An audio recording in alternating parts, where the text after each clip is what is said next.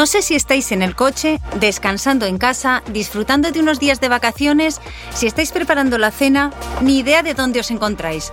Pero, ¿sabéis lo que os digo?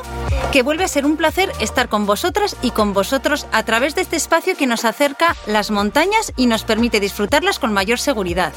Si veis al volante, mucha precaución, por cierto. Miquel, una vez más nos encontramos aquí, frente al micrófono. Y muchas que vengan, Mercedes. Contento y feliz, pero un poco acalorado, porque he venido ligero, andando, claro. ¿Cuánto tiempo tienes desde casa hasta aquí? No sé por qué lo preguntas, pero de costumbre me cuesta unos 25 minutos, aunque hoy llegaba un poco justo de tiempo y me ha costado menos de 18. Tienes tus desplazamientos habituales bien calculados por lo que veo, y hoy nos va a venir de perlas, porque el tema que abordamos es el de cómo calcular el tiempo en vuestras excursiones. Esa la traías preparada, ahora entiendo el porqué. Recordad que dentro del proceso de planificar la excursión, estando en casa, debemos calcular el horario de una excursión. Pero no echando cuentas al tuntún, que este tema es más serio e importante de lo que parece. Es muy probable que consultando webs, leyendo libros o comentando la ruta con vuestras amistades, podáis tener una referencia del horario.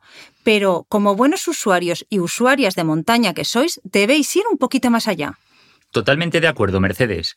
Quizá tengáis la referencia del tiempo total del recorrido, aquello de ir y volver en unas siete horas, o el tiempo solo de ida, hasta el pico tal tres horas y media. Pero a veces, solo con estos tiempos que nos vienen dados, no tenemos suficiente. Puede que necesitemos, por ejemplo, conocer un tiempo aproximado de marcha hasta el Iboncual para poder tomar la decisión, según cómo vayamos en ese punto, de seguir hasta el pico o tomar una opción circular a la que le tengamos también el ojo echado, ese famoso plan B.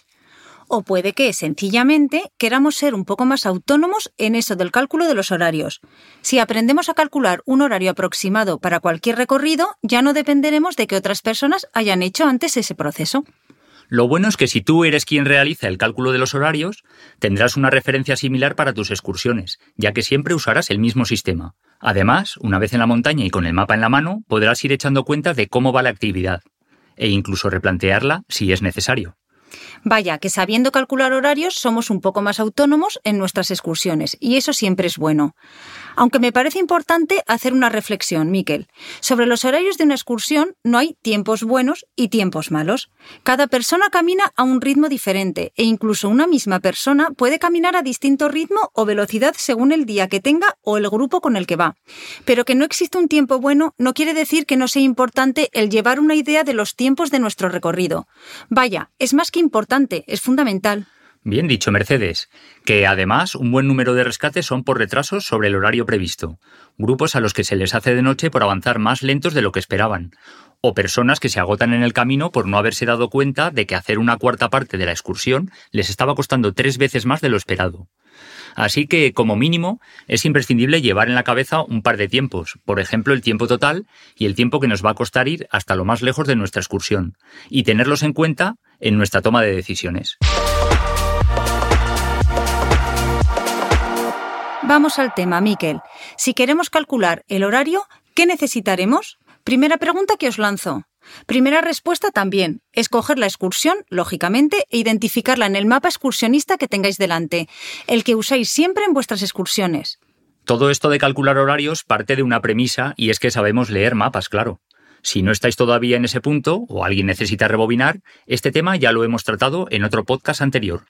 Podéis ir a escucharlo, pero más importante es que os pongáis cuanto antes delante de un mapa excursionista. Porque a leer mapas se aprende mirando mapas, no hay más.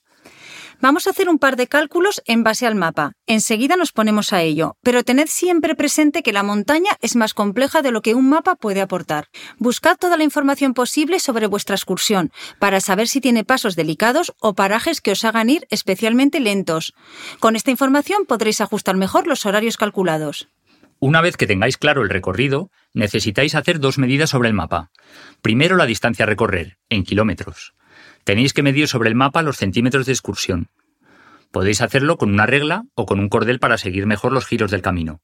Seguidamente hay que traducir esos centímetros del mapa a kilómetros de terreno, observando la escala. Esa es la primera medida. La segunda está referida a los desniveles acumulados, positivo y negativo en metros. Es muy entretenido todo esto si no lo habéis hecho nunca, ¿eh? Debéis calcular sobre el mapa el número de curvas de nivel a superar. Cuántas curvas hacia arriba y hacia abajo cruza nuestro camino. Contando curvas y conociendo el dato de la equidistancia de las curvas de nivel, sabremos los metros que debemos subir y bajar.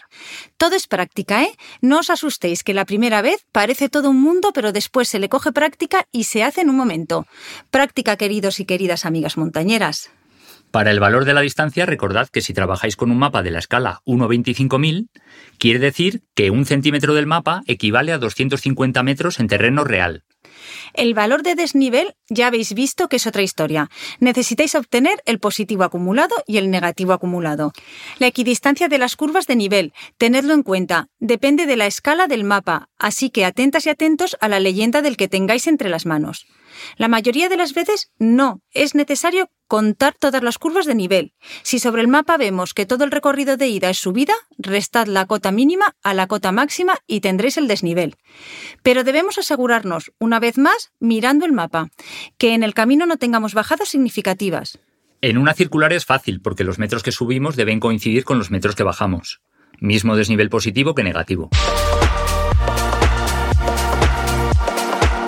Seguimos aquí echando cuentas para calcular los horarios. Una vez tienes la distancia en kilómetros y los desniveles acumulados positivos y negativos en metros, vamos por fin a calcular tiempos. De nuevo dos cálculos. El primer tiempo es el tiempo que nos costaría caminar la excursión como si fuera plana, sin desniveles. Le llamamos tiempo horizontal. Teniendo en cuenta la distancia a recorrer que tenemos en kilómetros, vamos a considerar tres supuestos según el tipo de firme del recorrido. Avanzamos a un ritmo de 5 km hora en carreteras y pistas, 4 km hora si vamos por sendas, prados sencillitos y caminos de herradura, o 3 km hora si progresamos por sendas complejas, canchales, cruces de ríos y demás. Ante la duda, podemos tomar el intermedio, 4 km hora. Así, en un recorrido de 8 kilómetros, nuestro tiempo horizontal será de 2 horas.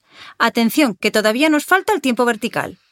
El tiempo vertical es aquel que está en relación a los metros de desnivel positivos y negativos a superar. De nuevo, nos imaginamos ahora que solo subimos o bajamos.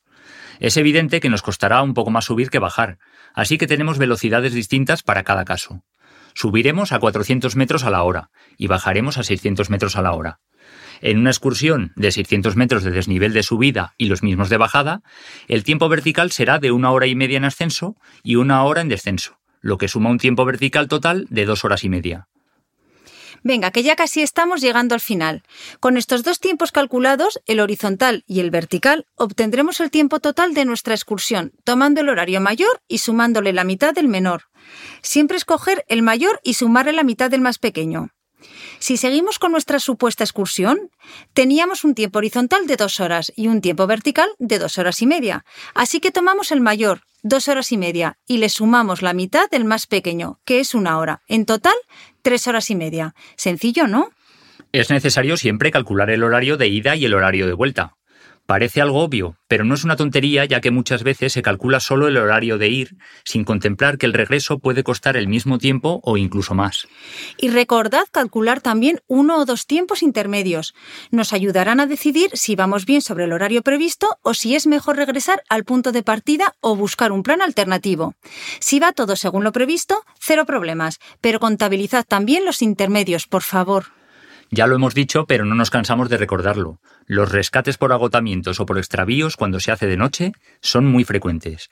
Una persona que no tiene claro el tiempo que va a requerir su excursión difícilmente podrá saber si va bien o mal sobre el horario previsto y por lo tanto tampoco sabrá decidir darse la vuelta antes de acabar con sus fuerzas o de que se le haga de noche. Error.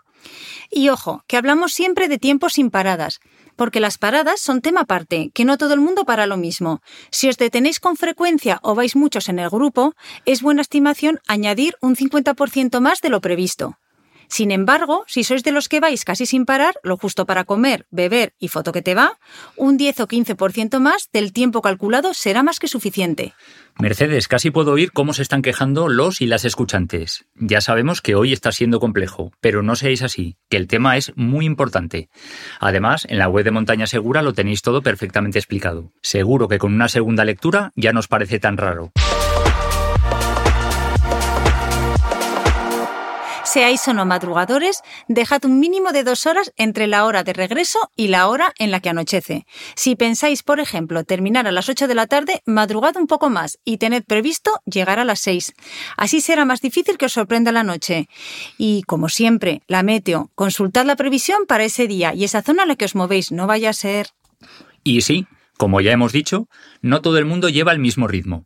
Seguro que tenéis una amiga o un amigo que van como un tiro y otros que necesitan un empujoncito. Estos cálculos permiten obtener tiempos orientativos, que no siempre todo es cuestión de blanco o negro.